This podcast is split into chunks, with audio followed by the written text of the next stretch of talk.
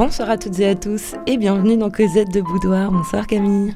Bonsoir Hélène, bonsoir à toutes et à tous. Nous nous retrouvons donc ce soir pour une émission intitulée La revanche des vieilles. Et oui, chères auditrices et auditeurs, vous l'avez compris, ce soir c'est une émission sur les vieilles. On a décidé de s'intéresser à ce thème car le mot lui-même est tabou.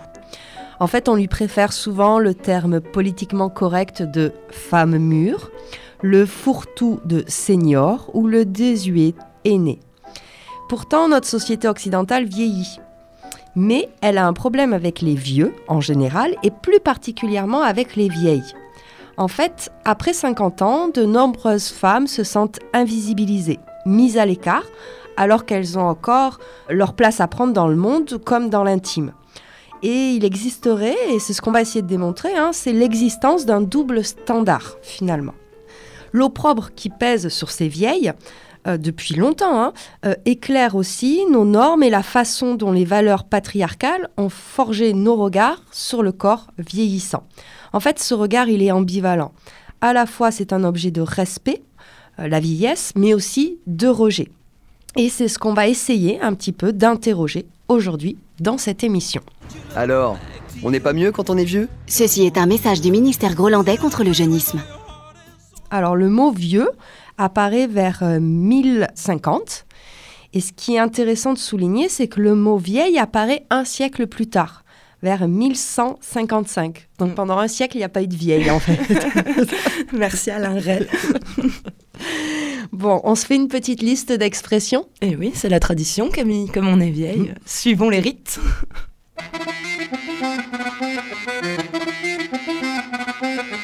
Âgé, aîné, aigri, amorti, ancestral, ancêtre, ancienne, antiquaille, antique, archaïque, arriéré, avancé, avare, cassé, centenaire, confirmé, croulante, décrépite, défraîchie, délabré, démodée, dépassée, désuète, doyenne, douairière, duègne, élimée, endurcie, fanée, fatiguée, fille à chat, frigide, fossile, gâteuse, ganache, gothique, grand-mère.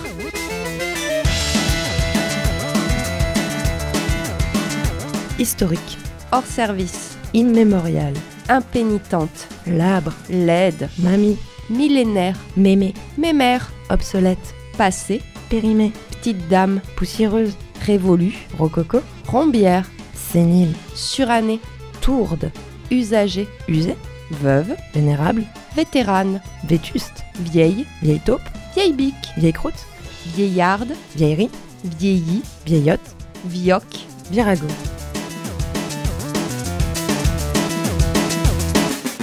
Alors là, ce sont du, vocabulaire hein, qui, est rattaché à la vieillesse, notamment aux femmes vieilles, et on le voit qui est souvent marqué hein, par des termes péjoratifs ou négatifs, et c'est ce qu'on va essayer de déconstruire un petit peu dans cette émission. Alors on, va parler aussi d'agisme. Hein. L'agisme, c'est le fait d'avoir des préjugés ou un comportement discriminatoire envers des personnes ou des groupes en raison euh, de leur âge ça a une finalité sociale et économique, hein, c'est légitimer et maintenir des inégalités entre les groupes, d'autant plus dans une société capitaliste et patriarcale. On ne va pas vous, euh, vous submerger de, chiffres, mais juste, hein, on a quatre fois plus de femmes centenaires que d'hommes dans notre société. ça, c'est des chiffres de 2019. Et l'espérance de vie des femmes est toujours un peu supérieure à celle des hommes, mais même si ça se réduit euh, au, fil euh, des années.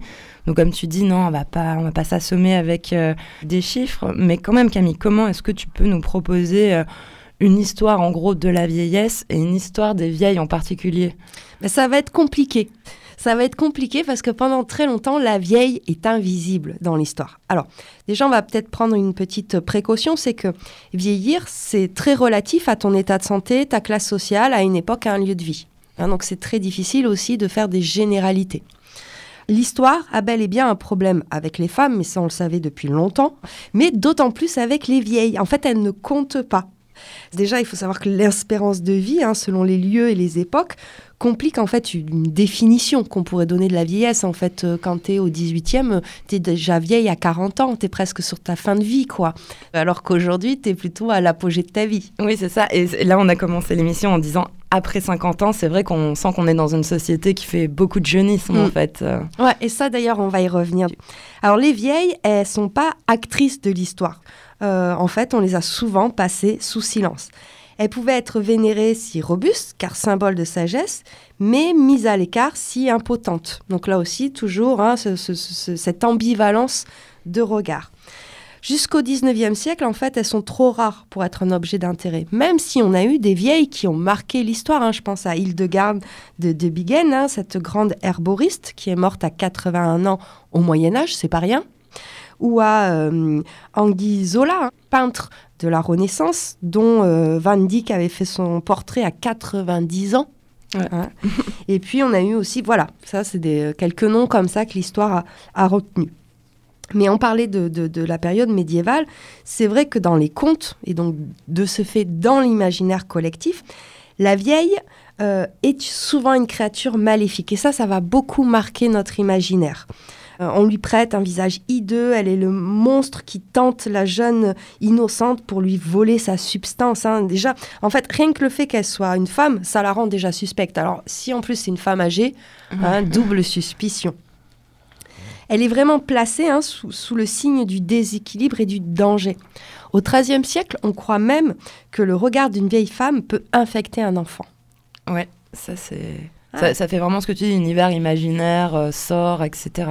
Mm.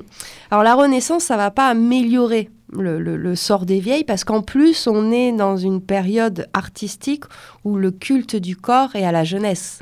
Ouais, et puis on se réinspire beaucoup de l'Antiquité aussi, donc. Euh, euh, bah, enfin, pareil, quoi, culte du corps, comme tu dis. Même euh, Erasme, dans Éloge de la folie, nous décrit les vieilles comme ça. Tantôt elles montrent leurs mamelles flasques et dégoûtantes, Tantôt elles tâchent de réveiller la vigueur de leur armement par des glapissements de leur voix tremblante. Elles sont lascives comme une chienne en chaleur et elles ne respirent que des plaisirs sales. Bon, on est sur le pamphlet. Hein. oui. Voilà, donc une forme d'écriture particulière. Mais Erasme nous dit ce que vont nous dire Ronsard, Dubélé, tous ces poètes-là, hein, où on va avoir des portraits plutôt ignobles de la vieille femme laide. Elle est représentée comme une carcasse squelettique. Ouais, c'est presque une figure privilégiée euh, de l'abjection et on peut dire qu'elles sont diabolisées. Ouais, ouais, c'est exactement ça. Elles sont diabolisées. Et euh, c'est ce qu'on va retrouver un petit peu dans, ce, dans cet extrait du, poème de Dubélé qui s'appelle Contre une vieille, où tu vois bien qu'elle cristallise tout en fait. Vieille plus vieille que le monde, vieille plus que l'ordure immonde, vieille plus que la fièvre blême, et plus morte que la mort même, plus que la fureur furieuse et plus que l'envie envieuse. Tu es une attise querelle, tu es sorcière et maquerelle, tu es hypocrite et bigote, et toujours ta bouche marmotte, je ne sais quoi. Tu es au reste plus dangereuse que la peste. Pour blesser une renommée avec ta langue envenimée, pour diffamer tout un lignage, pour troubler tout un voisinage, un royaume, une seigneurie. Il ne faut point d'autre furie. Donc on voit bien dans, ce poème hein, que la vieille, en fait, elle, euh, elle tente la jeunesse, euh, elle jette des sorts, elle, pourrit les villes, enfin voilà, c'est la responsable de tous les maux de la société. Mais à l'inverse, on a Brantôme, qui dans La vie des femmes galantes, dans son quatrième discours, lui va faire l'éloge des connaissances érotiques raffinées des dames mûres qui sont pour lui les seules véritables expertes en plaisir. Il reconnaît l'expérience, Brantôme.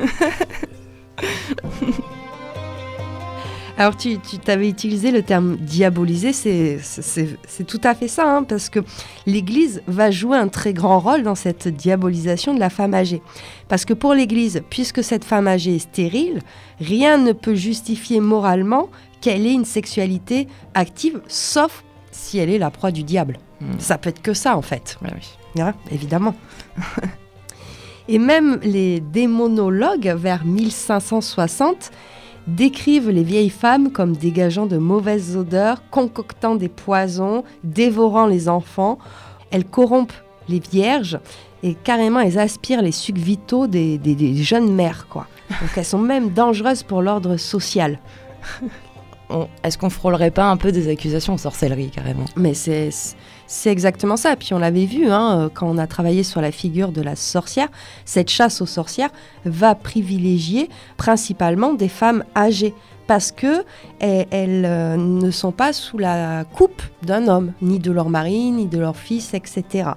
Et en fait, c'est qu'elles répondent hein, alors qu'on attend d'elle qu'elle soit euh, soumise. Et même dans certains procès de sorcellerie en Nouvelle-Angleterre, on voit souvent que le mot de l'arrogance de ces femmes revient. Hein. c'est le mm. mot arrogance qu'on trouve dans les procès. C'est, ça montre bien cette volonté qu'il, faut les faire taire, quoi, mm. qu'elles dérangent.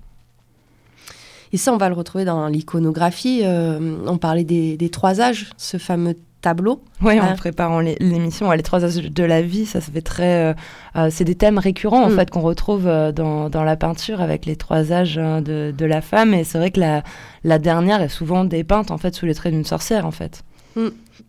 Puisqu'on est dans l'art, hein, c'est vrai que du, du, 16e au 18e siècle, c'est vraiment le moment où la, figure de la vieille femme va cumuler avec la, la, la figure de la sorcière et, et cumule des préjugés souvent négatifs à son égard alors qu'au même moment, les portraits d'hommes âgés sont souvent plus positifs. Ils vont euh, souligner l'accomplissement du modèle, la sagesse. Donc là, voilà, véritablement double standard dans la représentation de la vieillesse, qu'elle soit féminine ou masculine. Et ces représentations euh, féminines de la vieillesse, elles sont souvent marquées par le grotesque, la disharmonie, le difforme. Je pense au tableau de, Goya, Le temps et les vieilles, on voit des vieilles femmes horribles dont les corps et les visages incarnent le péché, le vice, le mal, le mauvais. Et là, on voit aussi les références religieuses. Alors, par contre, toi, tu as trouvé un contre-exemple chez Dürer où on a le portrait de sa mère vieillissante qui est assez doux. Et oui, c'est ça, c'est un, un tableau bah, finalement quand, même assez euh, réaliste euh, dans, dans le trait, mais ça se trouve, en fait, les hommes, ils sont plus doux euh, quand il s'agit de leur mère qui vieillit. Mm. Mais dès que c'est pas leur mère, finalement, le jugement est plus, est plus sévère. Ouais, je crois que c'est une bonne analyse artistique. Merci, merci. Alors pareil, dans cette iconographie, autre thème récurrent, c'est la vieille lubrique. C'est-à-dire qu'à l'époque moderne, la sexualité du grand âge féminin est majoritairement euh, décriée. Donc on va trouver la figure de la vieille euh, entremetteuse, presque qui est un peu observatrice, qui jouit par procuration. Et, c'est aussi cette vieille lubrique qu'on va retrouver dans les représentations du couple mal assorti, où s'il y a une trop grande différence d'âge, en fait, on la condamne. Et ça, on va le voir, ça, va durer euh, un petit peu. Durant le XVIIIe siècle, hein, les vieilles, alors là, il faut vous dire, XVIIIe siècle, vieilles, c'est 40, sont tantôt valorisées, tantôt méprisées. Et ça, c'est en fonction des territoires. On va dire dans les territoires plutôt ruraux, elles sont valorisées parce qu'on a besoin d'une main-d'œuvre indispensable. Donc, on les respecte. À l'inverse, dans les territoires plutôt urbains, on n'a plus besoin d'elles, donc elles sont vues comme des abominations putrides, de vieilles servantes, des créatures bonnes à rien, parce que c'est finalement c'est une bouche de plus à nourrir. Mm. Après, Camille, je pense au fait justement que les choses sont jamais complètement euh, figées. Et par exemple, on remonte un petit peu, mais au, Moyen Âge, dans, les Pyrénées, euh, la vieille avait quelque part plus de pouvoir euh, que le vieux, puisque c'est elle qui récupérait la gestion de l'hostal, l'habitation pyrénéenne un peu typique. Donc, aux confins du royaume, parfois, on trouve forcément des des exceptions à la norme ou à la règle. Ouais, c'est pour ça que c'est d'autant plus difficile de retracer cette histoire en fait des, vieilles parce qu'elle n'est pas linéaire. Hein. au XXe siècle, ben, elles vont vite être écartées pendant les, les 30 glorieuses. Elles sont trois fois parias par leur âge, leur sexe, et parce qu'elles vont pas profiter non plus des progrès de la seconde vague féministe. Elles vont pas profiter de l'arrivée de la contraception, etc. Parce qu'elles sont, elles ont déjà fait de leur, leur vie en fait. Et même si on regarde un peu du côté des artistes féministes des années 70, elles sont passées un petit peu à côté des corps âgés. On va plutôt trouver des, représentations de la dégénérescence des corps, mais pas des, sortes d'éloges ou, ou quoi que ce soit.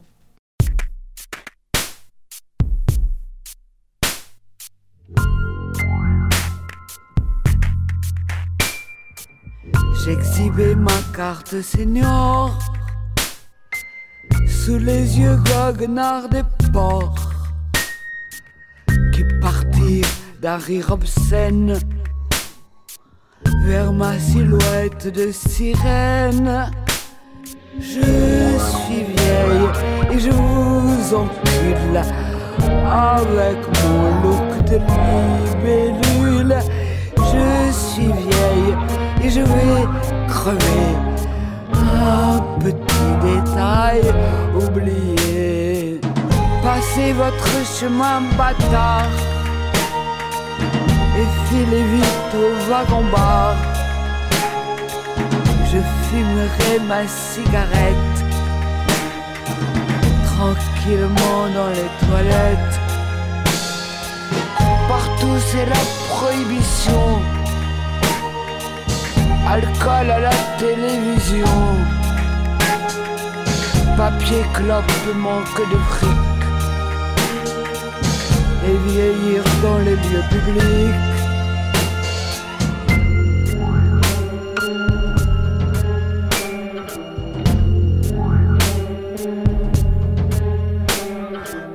Partout c'est la prohibition. Parole, écrit, fornication. Interdit à 60 ans. Ou scandale Eric je suis vieille et je vous encule avec mon look de libellule. Je suis vieille et je vais crever. Un petit détail oublié. Les malades sont prohibés. On les jette dans les fossés à moi qu'il n'apporte du blé, de la thune aux plus fortunés. Les vieux sont jetés aux orties, à l'asile, au château d'oubli. Voici ce qui m'attend demain,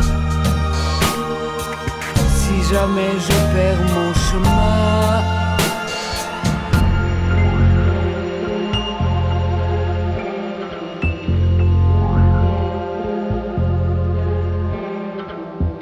d'autres projets, vous voyez. Je vais baiser, boire et fumer. Je vais m'inventer d'autres cieux, toujours plus vastes Je suis vieille et je vous encule avec mon look de libellule. Je suis vieille sans voix ni loi. Si je meurs, ce sera de joie.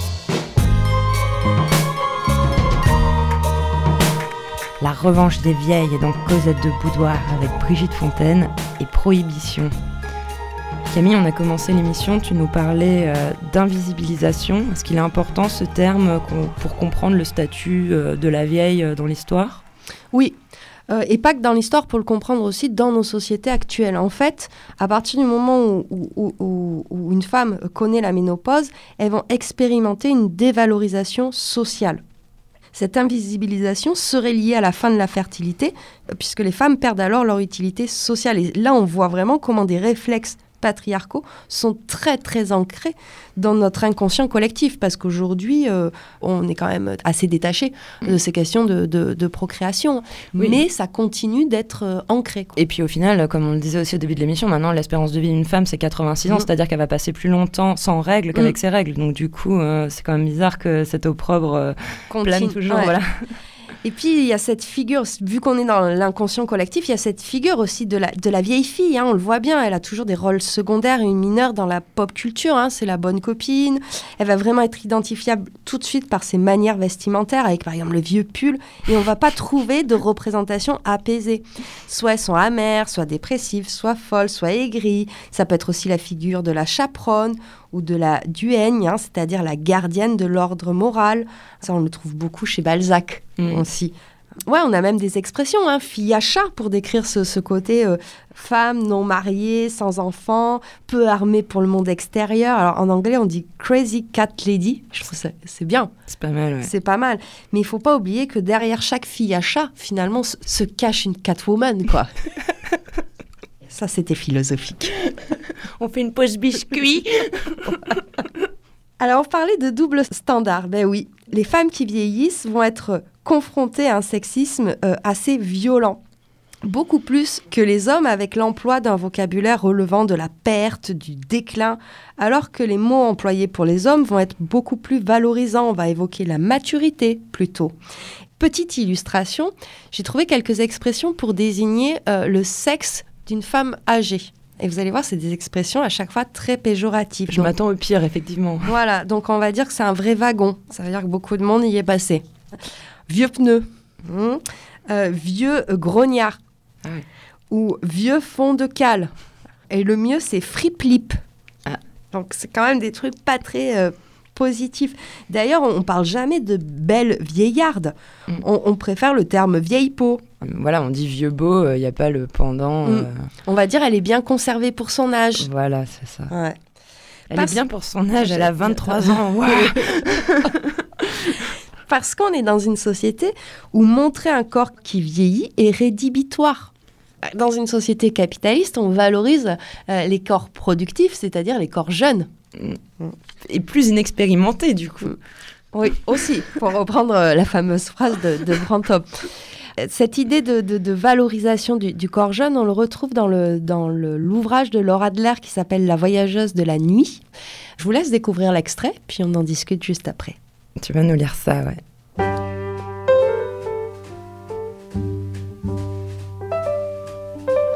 Et moi, quel âge j'ai? 70. Bientôt la vieillesse, même si une part de moi-même ne veut pas y penser. Je sais que j'ai un certain âge, justement, et pas encore, je l'espère, un âge certain. Je suis dans une sorte de sas. Les conséquences de l'âge ne m'ont pas encore atteinte même si certaines cicatrices de la vie, à la fois physiques et psychiques, ne s'effaceront jamais. Je m'allonge sur les rochers. Pourquoi ai-je l'outrecuidance de penser que je fais plus corps avec moi-même que l'homme qui fait comme s'il avait encore 30 ans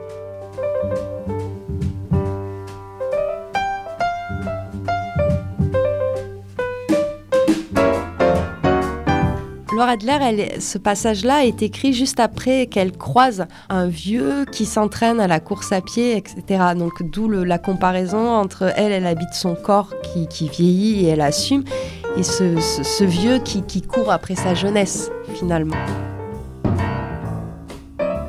Vous écoutez Cosette de Boudoir sur la revanche des vieilles.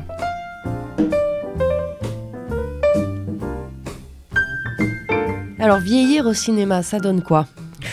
C'est compliqué. Compliqué.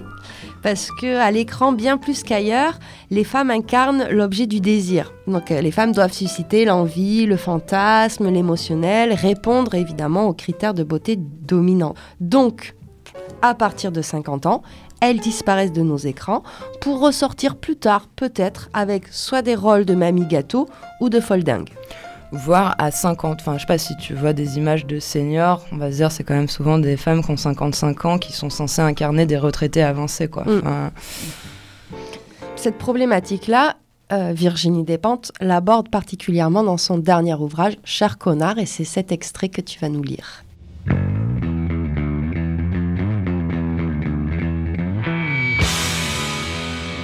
Tu veux savoir ce que c'est de se faire annuler?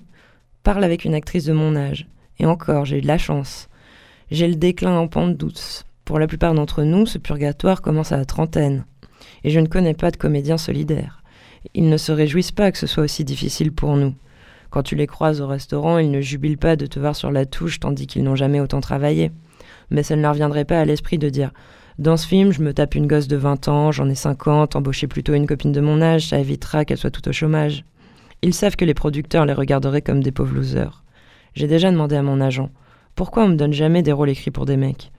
Y a qu'à regarder, je suis plus crédible dans des rôles virils que les deux tiers des acteurs du cinéma français. Ça l'a fait rigoler. Mais je ne plaisantais pas. J'ai tellement aimé les voyous, je les ai côtoyés toute ma vie, je sais de quoi on parle. Moi, tu peux me décoiffer, à l'âge que j'ai, ça ne me fait pas peur. Alors que ces chuchotes d'acteurs. Mais plus personne ne me demande rien, ni à moi, ni aux autres. Quand j'étais au centre de toutes les attentions, je savais que c'était sur ma beauté que ça reposait. Je savais que quand j'aurais 50 ans, on me lâcherait avec les scènes de nu, les scènes où le personnage téléphone à poil sur son lit, ou prend son bain, ou discute dans un hammam. J'avais hâte de lire des scénarios sans devoir discuter avec le réalisateur. Mais pourquoi est-ce qu'elle se déshabille avant d'arroser ses plantes vertes?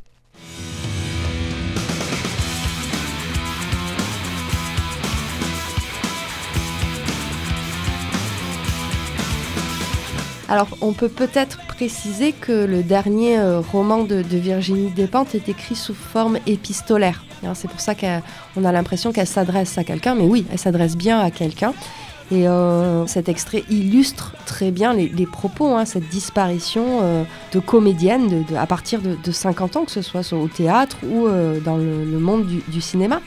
Il y a même eu des, commissions hein, qui ont été créées pour travailler là-dessus qui se sont aperçus qu'en fait, le pic de tournage pour une comédienne, c'est entre 27 et 32 ans, alors que chez les comédiens, ça peut aller jusqu'à 58 euh, ans.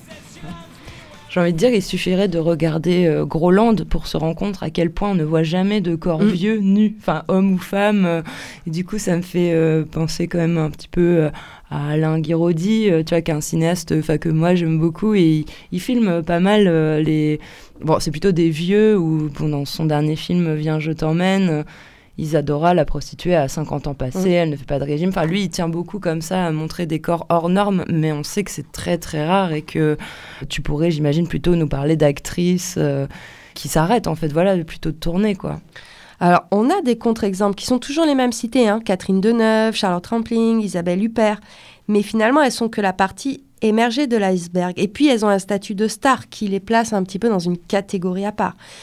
Et il faut pas non plus voiler la face, hein. elles n'échappent pas aussi à la pression du jeunisme sur leur corps. Voilà, c'est ça. On les filme pas façon mm. Groland avec des fesses molles ou des seins tombants, quoi. Enfin ce problème de société, il, est assez large puisque cette non-représentation des femmes de cet âge, alors qu'elles constituent la moitié de la population féminine majeure et un quart de la population majeure. Donc c'est vraiment, on, occulte une partie de la population et c'est une double violence pour celles qui ne se voient jamais à l'écran et puis pour les plus jeunes qui ne disposent pas finalement de modèles de femmes mûres, fortes et indépendantes. Euh, et sinon, en fait, quand on les voit, elles sont vraiment enfermées dans des clichés qu'on énonçait tout à l'heure. Hein. C'est la vieille fille revêche à cariate, la cougar sans vergogne, la mamie gaga ou foutraque. C'est des rôles qui sont très très limités, qui sont toujours en lien avec la sphère domestique ou familiale. Cosette de Boudoir vous propose une petite histoire des vieilles avec leur revanche. Alors il y a quelques films quand même qui ont essayé de, changer un petit peu les choses. Je pense à Aurore de Blandine Lenoir en 2018 ou deux de Filippo Maneghetti en 2021 qui racontent l'histoire d'amour de deux vieilles. Alors toi, tu évoquais euh, Groland, je pense aussi euh, à ces petits, euh, petites chroniques, là, La Minute Vieille. Ah oui. Aussi, où on a... C'est un, un, programme d'Arte. Ouais. Et d'après ce que j'ai lu, ils ont eu du mal à trouver à chaque fois euh, des femmes qui acceptaient d'être, parce qu'elles ne voulaient pas être rattachées à la minute vieille, en fait. Mm. Et malgré tout, je pense au film euh, Amour, là, tu sais, de Michael Haneke. bah, il avait pas mal de succès, hein, ce, ce, film sur un amour entre deux personnes octogénaires. Finalement, ça a quand même, en fait, bouleversé un peu un peu les spectateurs. Quoi. Euh. Et puis dans les séries aussi maintenant, on, voit hein, de plus en plus des personnages vieux et vieilles qui, sortent aussi de, des normes et qui sortent de, ces clichés. Hein. Je pense euh, à, certaines séries comme Downton Abbey où on a un personnage de, de femme assez âgée qui, qui tient bien son rôle et qui est complexe. Puis dans la musique, c'est pour ça qu'on vous propose d'écouter Calypso Rose, Calypso Queen.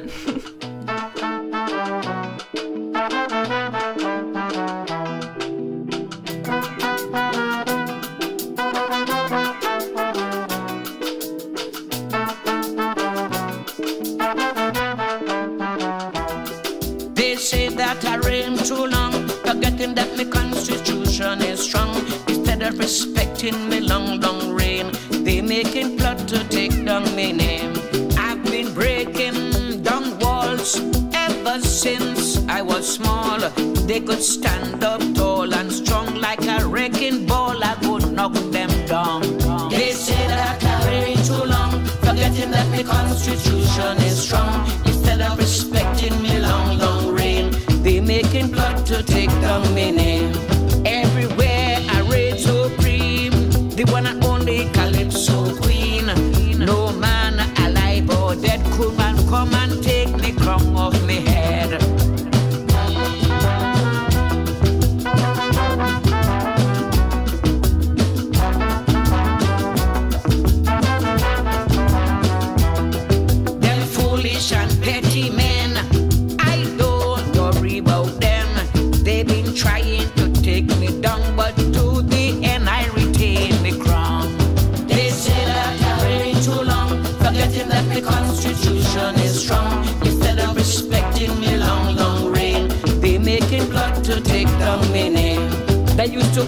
Small like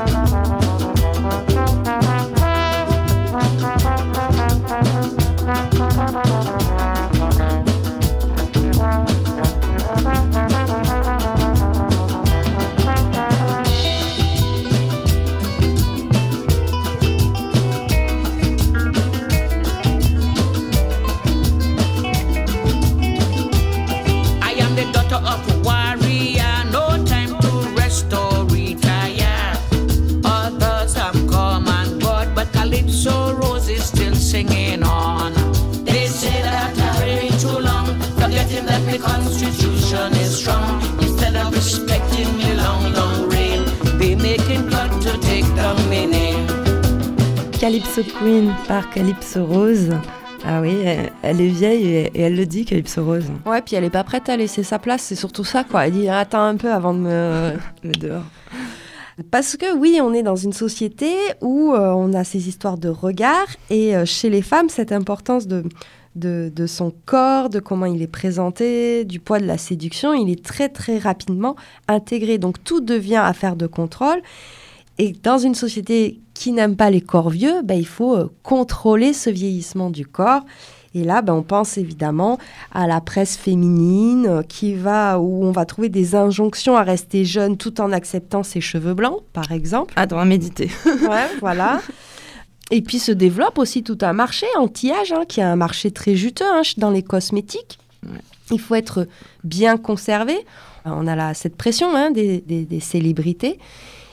Un nouveau marché. On, on le voit avec l'expression quinquados, qui désigne ces quinquagénaires aisés, en pleine forme, dynamiques et redoublant de, de projets. On parle même de silver economy, c'est-à-dire euh, cette économie euh, des cheveux blancs, hein, qui est présentée comme le prochain Eldorado. Après, c'est sûr, hein, c'est les personnes qui ont connu les 30 glorieuses, donc il y a encore un certain pouvoir d'achat, quoi. Oui, ils ont encore un petit peu de sous. Ouais. On peut plus aller dépouiller les jeunes. Tu vois même qu'aujourd'hui, il y a des applications euh, pour les rencontres entre euh, personnes âgées. Donc oui, tout, le capitalisme fait feu de tout bois, de toute manière. On s'en prive pas. N'en prive pas. Même s'il préfère la productivité du corps jeune, ce corps jeune qui est le plus euh, valorisé. Alors il faut savoir que les inégalités de genre, elles vont s'aggraver avec l'âge, notamment avec l'écart entre certaines retraites, plus le taux de pauvreté qui va être plus élevé chez les femmes, parce que aussi elles sont plus exclues du marché du travail. Ben, quand il n'y a pas d'égalité de salaire, tu m'étonnes qu'il n'y ait pas d'ég- d'égalité de retraite. Attends, c'est une réunion de la CGT là ou C'est une émission de radio comme Non, mais je faisais un petit point économie, voilà. Hein J'avais envie. mais même dans le monde politique, en fait, l'image des femmes au pouvoir est imprégnée de clichés se- sexistes.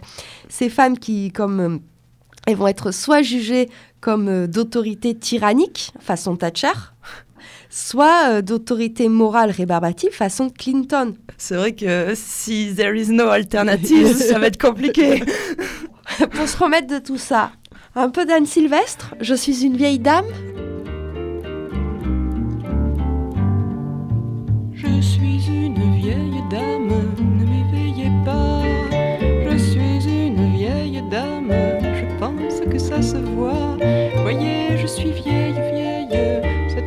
cette meurtrissure-là.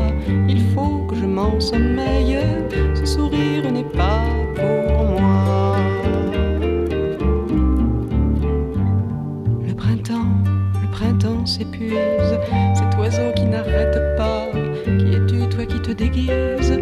On ne t'approche pas de moi.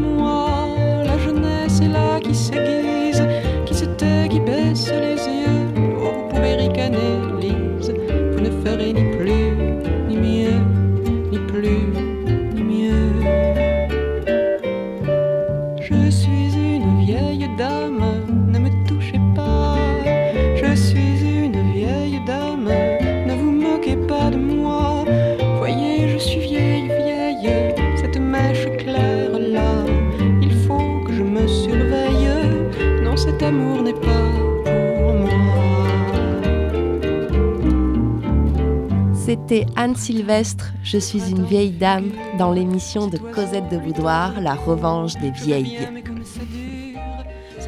Alors maintenant parlons un peu de sexualité. hein. on vient de parler d'économie, de politique. Maintenant revenons aux bases du corps.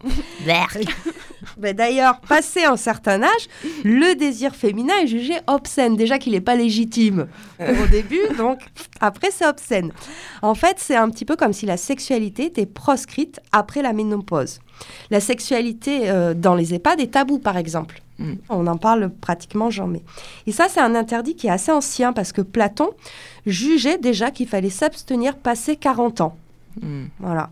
Et comme l'Église catho se base par mal sur Platon, ben, on voit après ce que ça peut donner. Tu vois comment les trucs y passent. Mais à l'inverse, la sexualité des vieux, c'est une préoccupation de la médecine. Hein, on le voit bien avec le Viagra, qui est commercialisé depuis 20 ans et qui permet d'avoir des érections à n'importe quel âge. Je crois que t'as dit à n'importe quel moment. Mais à n'importe quel moment aussi. Voilà. voilà. Par contre, on n'a aucun stimulant pour le désir féminin. Enfin, commercialisé en France. Si, elles ont l'imagination, Camille. Ouais.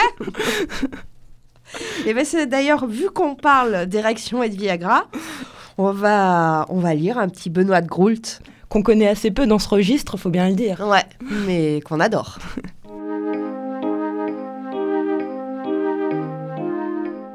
Depuis que nous étions passés octogénaires, Adrien et moi, pas un jour ne s'est écoulé sans qu'arrivent des propositions mirobolantes. Tricycle pour handicapés moteurs, monte-escalier pour cœur déficient ou baignoire à porte latérale.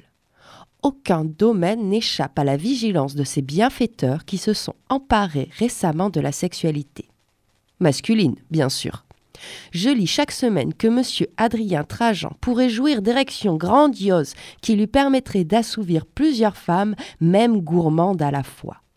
Ou bien de déverser des déluges de sperme qui éblouiraient son épouse. Une littérature ahurissante. Quelles épouses, surtout à l'âge des pannes sexuelles, rêvent-elles vraiment d'être éclaboussées jusqu'aux yeux par la céleste laitance Tous ces triomphes ne sont jamais promis qu'au mal. Aucune publicité pour des phéromones, par exemple, qui, pulvérisés sur le train arrière des dames, attireraient des hommes pantelants dans leur sillage. Pour me venger, je me suis offert le délicat plaisir d'expédier une circulaire laconique à chacune de ces officines pornographiques. Mon mari a suivi vos conseils et pris vos gélules régulièrement pendant tout le mois de septembre. Il est décédé le 2 octobre dernier. Signé L'épouse éblouie. Je n'ai reçu aucune réponse. Oui, moi j'aurais jamais cru que Benoît de Groult pouvait. euh, L'étance céleste. Heureusement. je, je l'ai trouvé très drôle en fait Ouais, dans, ouais. dans- dans ce passage-là, c'était euh, c'était chouette. C'est vrai qu'on a aussi cette idée qu'on désire moins lorsqu'on vieillit. C'est aussi un préjugé, c'est un regard qui est conditionné socialement, euh, puisque on est encore dans cette idée que le sexe est incarné par des corps jeunes. Eh bien non, le corps vieux peut aussi avoir une sexualité. Et d'ailleurs, celles qui proclament une vie sexuelle active sont souvent transgressives. Après, il y a par exemple l'expression cougar qui apparaît, euh, donc euh, on pourrait euh, facilement dénoncer ce, phénomène, ou voilà, comment aborder ça, euh, je sais pas forcément, mais juste, je pense juste qu'il y a deux couples médiatiques. Je prends le couple Trump côté américain, le couple Macron en France. Ils ont une différence d'âge qui est inverse en fait. On a l'impression que dans les médias, il n'y a pas forcément euh, de critique de ça. Mais par contre, si on prend l'opinion publique, il y a beaucoup de rumeurs sur Internet qui véhiculent les pires horreurs à, cet égard en fait. Et oui, parce que déjà, le, terme cougar, quoi, on, peut, on peut s'y pencher. On a vraiment une réduction à, l'animalité, euh, en côté euh, bestial. On, on laisse entendre que cette femme-là, plus âgée, qui a une sexualité active, elle est dangereuse. Et là, on retrouve bien notre double standard. En fait, la cougar, c'est quoi? C'est l'image un peu de la mère de femme au foyer, hein, qui séduit un homme plus jeune. Et c'est une figure érotique à- finalement assez ancienne, parce qu'au XVIIIe siècle, on a déjà eu des procès euh, de femmes pour adultère euh, parce qu'elles avaient séduit des hommes euh, plus jeunes. Mais la passion entre une senior et un junior, c'est vu comme une menace spécifique parce que ça contre-attaque finalement les normes d'une société patriarcale. Ouais, complètement. Euh, C'est ce que tu disais, un homme avec une femme plus jeune, ça ne scandalise personne. C'est comme si c'était la norme. Et, ouais. Ouais. Et on peut en revenir au cinéma aussi, et au texte de Despentes euh, aussi, que l'écart euh, au cinéma est la norme, l'écart d'âge. Mm. Et oui, parce que les hommes sont jugés désirés et désirables en fonction de leur statut social, De leur thune. ouais, de leur thune, cl- clairement, hein. alors que chez les femmes, c'est en fonction de leur corps. Et, et comme on l'a vu, dans notre société, on valorise pas le corps vieux. Ça ne sert à rien d'être intelligente. Voilà. Mais on a quand même quelques exemples historiques de femmes qui apprécient les jeunes carottes. Ah, tu dis ça comme ça Ah, C'est une petite expression que j'ai trouvée. ah. Hein, dans un dictionnaire, je précise, c'est pas mon invention.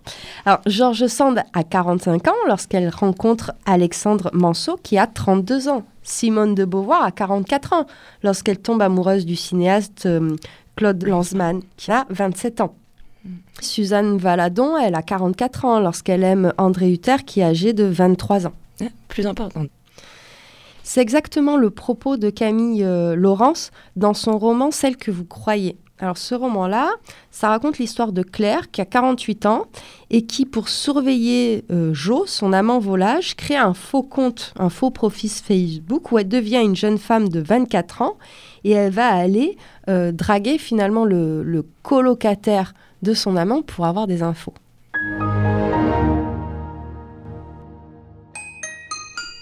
Si j'étais Chris, 48 ans, amoureux d'une femme de 36 ans, ça n'aurait aucune importance, aucune incidence sur votre réflexion, j'en suis sûre.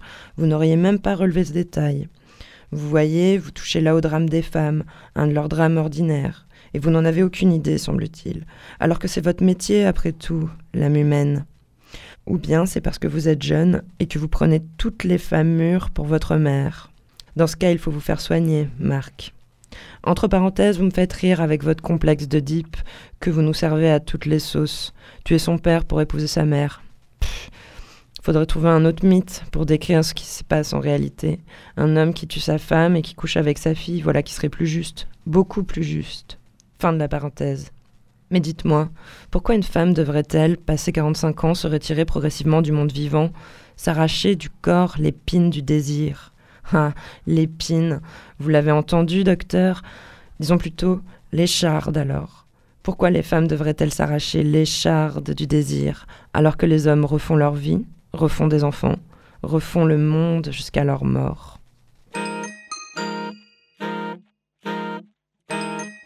Moi, ce que je trouve pas mal dans, ce texte euh, de, Camille Laurent, c'est voilà, à la fois elle fait un, état des lieux euh, sur euh, les hommes auxquels le monde appartient jusqu'à la fin, même quand ils sont très vieux. Et elle développe ensuite l'idée que cette idée justement est intégrée par les jeunes femmes très rapidement en fait. Ah ouais. Alors pourtant, il y a un marché du old sex. Bon, ça fait pas envie, franchement. Mais si, attends, euh, il y a Olympe de G quand même, qui est une grande réalisatrice de, de films porno, hein, qui a euh, produit une dernière fois avec Brigitte Lahaye qui joue, elle a 64 ans. Et j'ai trouvé le plus vieux acteur porno du monde, il est japonais. Ça m'étonne pas. Il s'appelle Shigeo Tokuda, il a 85 ans et il a fait plus de 350 vidéos dans sa carrière. Et il continue de tourner. Ouais. En forme, bravo, respect.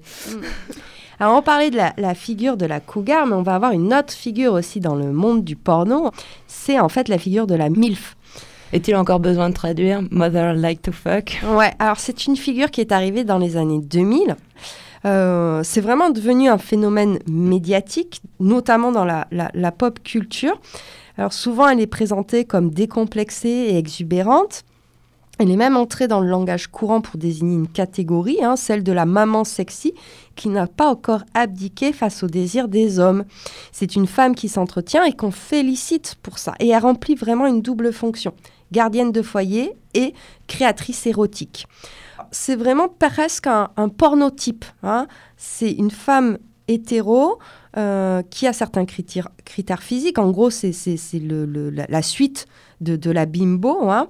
Euh, et souvent, c'est dans le même scénario, hein, avec une femme au foyer qui reçoit la visite impromptue d'un ami de son fils. On va avoir dernièrement aussi une autre figure qui est arrivée dans, dans le milieu du porno, c'est la step mum. Là, c'est un peu plus euh, complexe. Euh, la step mum, c'est le principe finalement de baiser sa belle-mère. C'est-à-dire qu'il y a quand même un, sous-truc euh, incestueux dans ce fantasme-là. Et souvent, elle a l'ascendant. C'est pas des, des films où, ça va être très violent. hein. On est plutôt dans des visuels heureux avec des, des persos qui tirent satisfaction hein, de cette euh, relation finalement d'ascendant.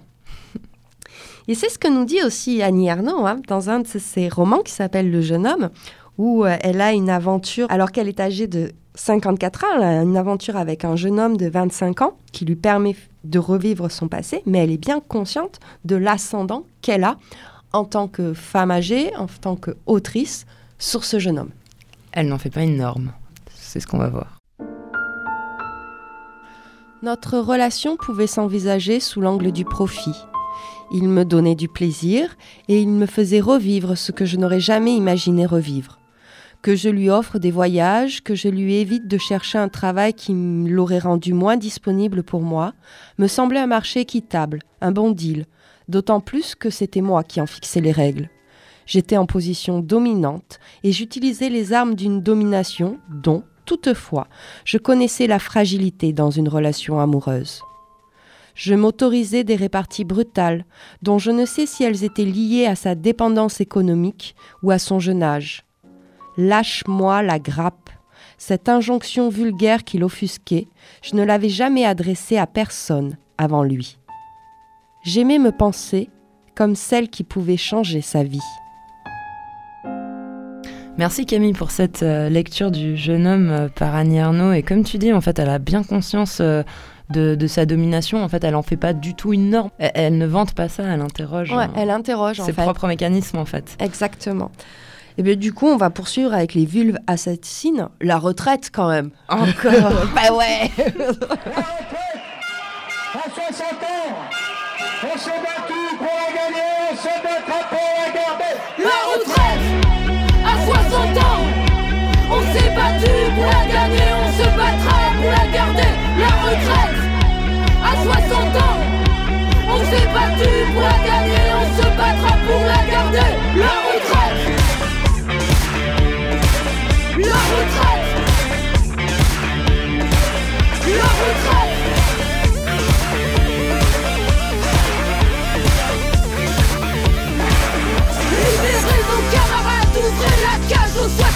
fassent des promenades, du jardinage et du bricolage Les mots croisés, et puis du sport et aussi du souci en colère. Qu'ils prennent l'apéro entre amis, qu'ils ont des gueules à la minuit. La retraite, à 60 ans. On s'est battu pour la gagner, on se battra pour la garder. La retraite, à 60 ans. On s'est battu pour on se battra pour la garder.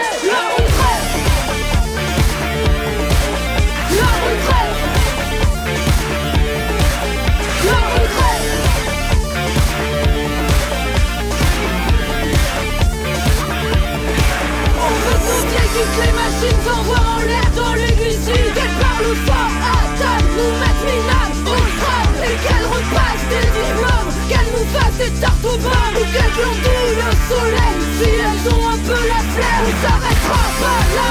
On veut entendre les cris de joie Dans les parcs en été. Des hommes libérés Les cheveux gris au vent. Courant à droite vers le levant Qu'ils puissent chanter et faire des rondes Et réfléchir au nouveau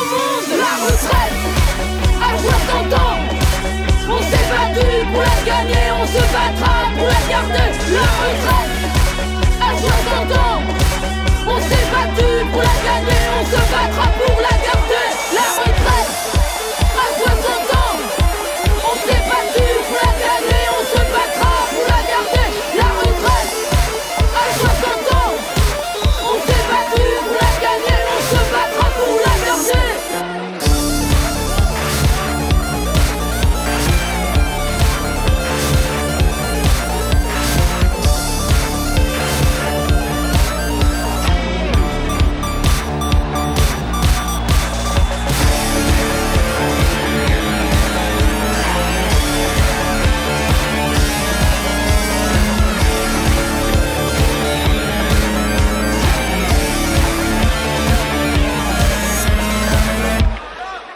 C'était les vulves assassines, la retraite, vivement qu'elle arrive, quoi. Les punks pour la retraite, quoi. Ouais. On aura tout vu. Alors maintenant, on va parler ménopause. Vivement qu'elle Oui. Ah, 60 ans. Donc cette ménopause, elle peut être vécue très différemment par les femmes. Et surtout, elle est pensée comme une involution. Elle est perçue comme une régression et là aussi associée à un champ lexical péjoratif. Finalement, il vaudrait mieux parler de transition monopausique parce que c'est une phase transitoire qui va être très différente selon les individus. On a l'existence d'une andropause chez les hommes avec l'âge, avec une chute de la testostérone. La prise de bide, tout ça. Mais on n'en parle pas Non, non, bah oui, oui, oui, leurs problèmes de prostate, on n'en parle pas. Enfin, on les laisse tranquilles. Puis on les saoule pas avec ça, quoi. Petit point, on peut expliquer que le statut des femmes ménopausées a beaucoup varié selon les cultures et les époques. Par exemple, au Japon, c'est un non-lieu. La ménopause, on n'en parle pas, euh, la vie, elle continue, euh, c'est pas un truc où... Voilà. Dans d'autres pays, tu vas récupérer plus de droits, mais comme tu n'en avais pas beaucoup avant, finalement, bon. Et d'autres, t'es plutôt exclu, j'imagine. Ouais, voilà. Donc on trouve un peu de tout. Dit-elle. Voilà. Fait un peu la gueule en le disant, tu trouves un peu de tout, ça n'a pas l'air trop de convenir, mais bon. Mais c'est surtout que c'est plus qu'un fait biologique, finalement, la ménopause, c'est surtout une production sociale. Parce que c'est aussi un marché pharmaceutique, soyons clairs. Hein. c'est un objet de représentation sociale. Il faut vraiment la penser comme, euh, comme quelque chose qui véhicule des normes et des valeurs à une époque donnée. En fait, par exemple, jusqu'au 19e siècle, on ne parlait pas de ménopause. On parlait de cessation des menstrues. Hmm. Alors, qui a trouvé ce mot? Ça, c'est important. Non, mais c'est vrai, les mots, c'est important. Voilà. Et bien, c'est en 1816, le médecin Charles-Pierre-Louis de Gardanne qui va évoquer le terme de ménesposie. Et c'est vu comme un catalyseur de diverses maladies, telles que les ulcères, les tumeurs, en passant par les amygdalites, les pustules et les abcès. Tout de suite, ça te donne envie. Et lui, il dit attention, prostituées et filles légères souffriront plus des troubles associés à la fin de leurs règles que les mères de famille pieuses et pratiquantes. Oh, c'est étonnant. bon, C'est marrant, ça. marrant. Tu t'imagines la menace? Ouais, t'as- une monopause douloureuse. Ah, On disait bientôt t'accoucheras dans la douleur, hein, donc. euh, mais ça, c'est vraiment vrai. Et là aussi, l'andropause résiste à cette pathologisation. On ne dit pas au mec attention, tu vas. voilà, non. Donc là aussi, c'est une affirmation finalement de la bicatégorisation et la fabrique hiérarchique des sexes. Alors en 1930, ce n'est plus vu comme la cause de tous les maux, mais c'est un mal à traiter par des cocktails hormonaux. Et elle est définie, la ménopause, comme une maladie carentielle. Et là, vous voyez bien l'industrie pharmaceutique qui arrive et qui se dit tiens, un nouveau filon. C'est bien perçu comme un problème de santé qui mérite solution. Alors que ça pourrait être juste perçu comme une étape de la vie. Juste t'enlèves ton pull ou t'ouvres la Fenêtre et tu la refermes, mais c'est pas grave. Voilà. Donc on voit bien cette rhétorique de la fatalité qui se met en place avec des changements euh, physiques et euh, cette ménopause qui fonctionne comme une interdiction et qu'elle marque la fin d'un désir légitime. Mais tout ça, c'est des constructions sociales en fait. Comme on l'a vu depuis le début, où avec l'église, etc., tu n'es plus en âge de procréer, donc tu n'as plus à rien à faire avec une sexualité active. Il existe aussi une ménopause sociale, c'est-à-dire qu'on va juger plus sévèrement les femmes qui vont avoir des enfants euh, passé 40 ans. Alors qu'un homme qui a des enfants à 70 ans, ça va pas plus choquer. Alors que la problématique, ce sera la même. C'est-à-dire, euh, oui, ton enfant, tu auras tel âge quand ton enfant aura, comment tu vas faire pour t'en occuper. Mais c'est plus sévère sur les femmes parce qu'il y a une charge mentale plus forte dans euh, l'éducation et l'élevage des enfants. Alors il y a des femmes quand même qui, euh, vont essayer un petit peu de contrer hein, tous ces discours euh, négatifs autour de la ménopause et euh, qui même montent des collectifs comme Ménopause Rebelle sur Marseille. Mais ils ont l'air cool. Et, et il y a dans, ces collectifs-là hein, une idée de, vouloir euh, transmettre, en fait, parce qu'on trouve peu de récits ou peu de paroles qui, contrent, en fait, ces, discours euh, médicaux. Et souvent, l'expérience des femmes âgées est disqualifiée ou tournée en dérision alors qu'elle est euh, précieuse et, immense. Et cette transmission entre femmes est euh, euh, particulièrement entravée ou limitée dans des, des sociétés euh, patriarcales, tout simplement. Et du coup, c'est clair que c'est aussi euh, à, à- à nous, les femmes, ou enfin, tu vois, aux femmes, d'avoir ce- ce- cette conscience en fait Mm. qu'il faut transmettre en fait. Sur ce, Crazy Cat Lady, parce qu'on en est toutes.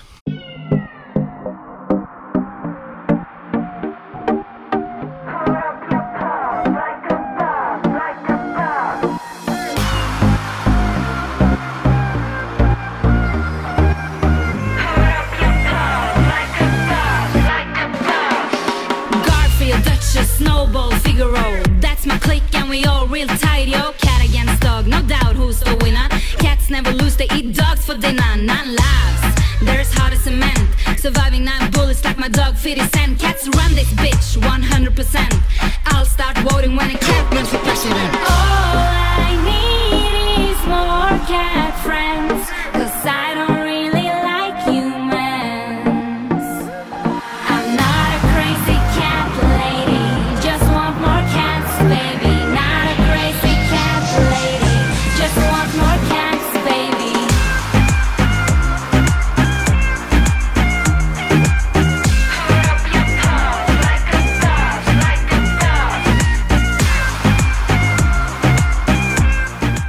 Voilà, voilà, vous écoutez Cosette de Boudoir. Camille a choisi Crazy Cat Lady pour vous faire plaisir.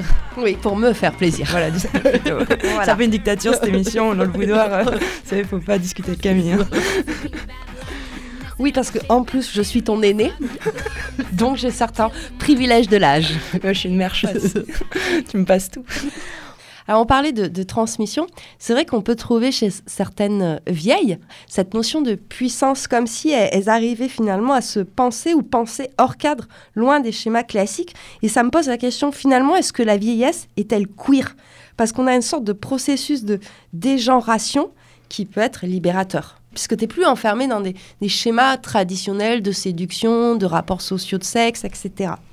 En fait, la vieille devient insoumise puisqu'elle n'existe pas uniquement pour créer des autres êtres, ni pour prendre soin d'eux, mais pour se créer elle-même et prendre soin d'elle. Et on le voit avec la longévité de certaines créatrices comme Agnès Varda, euh, Ariane Mouchkine, Annie Ernaux, Louise Bourgeois, Marguerite Duras. C'est des femmes vieilles et puissantes Et qui parle et qui parlent. de Ouais. cette vieillesse, justement. euh, Et bien on arrive finalement à, à la question du féminisme, puisque tu parles de transmission entre femmes. On y était depuis le début, mais bon. oui, c'est vrai, on y est depuis le début, mais là on le dit clairement en fait, c'est tout, on l'annonce.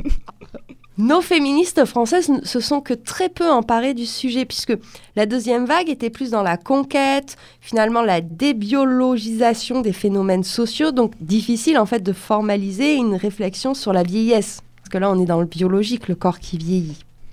Et puis elles se sont peut-être pas vues aussi euh, vieillir parce qu'elles étaient occupées à faire leurs preuves et leur place dans le monde politique, professionnel, dans les mondes intellectuels.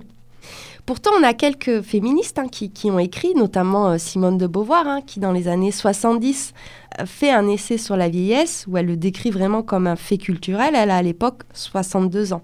Et elle, elle évoque vraiment ses conséquences très différentes pour les hommes et pour les femmes. Et elle avait une volonté de briser la conspiration du silence. Et elle s'inquiétait un petit peu de la dangerosité d'une société qui méprise et malmène ses vieux.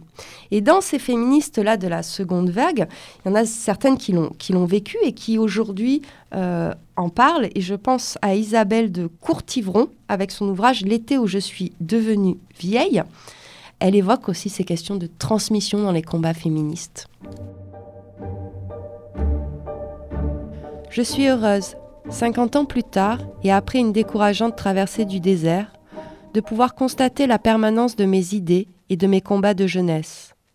Mais devenir vieille, c'est aussi s'abstenir de se lancer dans des arguments, parfois datés, et savoir laisser la place aux jeunes.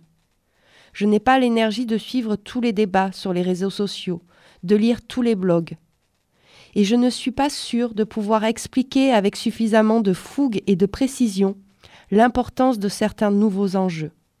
Je suis heureuse de savoir que nous n'avons pas autant régressé que je l'appréhendais, mais je suis maintenant à la fois trop proche et trop loin de cette actualité. À elle et à eux, cette vague, c'est leur tour. Depuis l'été où je suis devenue vieille, je dois accepter de ne plus être dans la position de la militante engagée, mais dans celle de l'observatrice solidaire. Ce combat m'a construite, il m'a structurée pendant des décennies et m'a aidée à devenir la femme que je suis. J'y demeure très attachée, mais, à présent, d'autres le mèneront.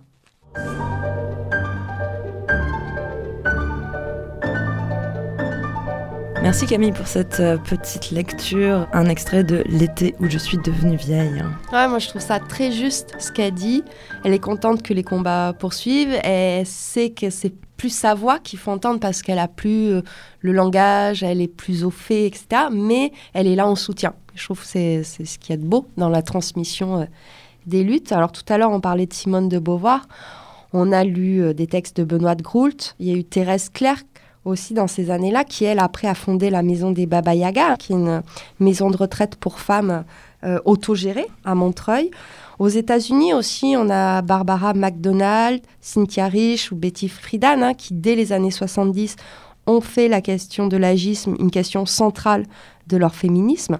Et je pense aussi, euh, et on va terminer là-dessus, hein, je pense à ce groupe, les Grey Panthers, qui est un réseau fondé depuis les années 70 aux États-Unis pour lutter contre l'agisme. Et c'est un réseau qui est encore très très actif et qui, euh, dans quelques années, va sûrement nous accueillir. Hein faut aussi terminer par une expression. On dit, on n'entend jamais OK boumeuse. Ça veut bien dire que c'est sont moins problématiques peut-être ouais. pour les jeunes générations. Bonne remarque, carrément bonne remarque. Et je je sais pas d'ailleurs euh, peut-être se dire, on, le voit quand même, on le perçoit qu'on est une société qui rejette. Euh, quand même pas mal les vieux, alors qu'en fait la société a jamais été aussi âgée, donc c'est la boucle est bouclée, quoi. Mm. Peut-être on peut conclure là-dessus. Hein. Ces écarts d'âge ne doivent pas en fait bâtir de nouvelles formes de domination, mais en fait une mobilisation commune et de l'échange. C'est toujours cette question de, transmission, parce qu'en fait la guerre des générations, c'est aussi un processus pour faire en sorte qu'il n'y ait pas de solidarité dans une société capitaliste. Exactement. Ouais. Mm. Alors on a essayé hein, dans cette émission de briser euh, le tabou sur les corps vieillissants avec cette idée qu'il faut désobéir, défier les conventions, lutter contre les doubles standards. Et surtout, on a voulu éclairer la dimension culturelle et sociale pour euh, saisir un peu la, diversité des expériences. Hein, puisque vieillir, on l'a dit, c'est finalement quelque chose de très différent selon les époques, les classes, les genres. Alors cette émission a été préparée avec Qui a peur des vieilles de Marie Charelle, Le corps des femmes de Camille Froideveux-Métairie, Sorcière la puissance invaincue des femmes de Mona Chollet, Vieille fille de Marie Coq, La danse des grands-mères de Clarissa Pincola Estet. Et La fabrique de la ménopause de Cécile Charlap. Et Vieillir, dit-elle, une anthropologie littéraire de l'âge de Martine Boyer Winman. Merci beaucoup Camille pour toutes ces recherches. Finalement, bibliographie assez importante. Donc vous pouvez aller euh, jeter un œil à tous ces ouvrages si vous voulez en savoir plus sur la vieillesse. Sur ce, je te remercie. On va aller voir nos chats maintenant. Oui, parce que c'est pas tout. Il commence à se faire tard. Voilà. Et puis bien sûr, vous retrouvez euh, Cosette de Boudoir euh, sur tous les bons réseaux. Et je te remercie une nouvelle fois Camille. Et je vous remercie toutes et tous de nous suivre. Bonsoir à tous et bonsoir à toutes.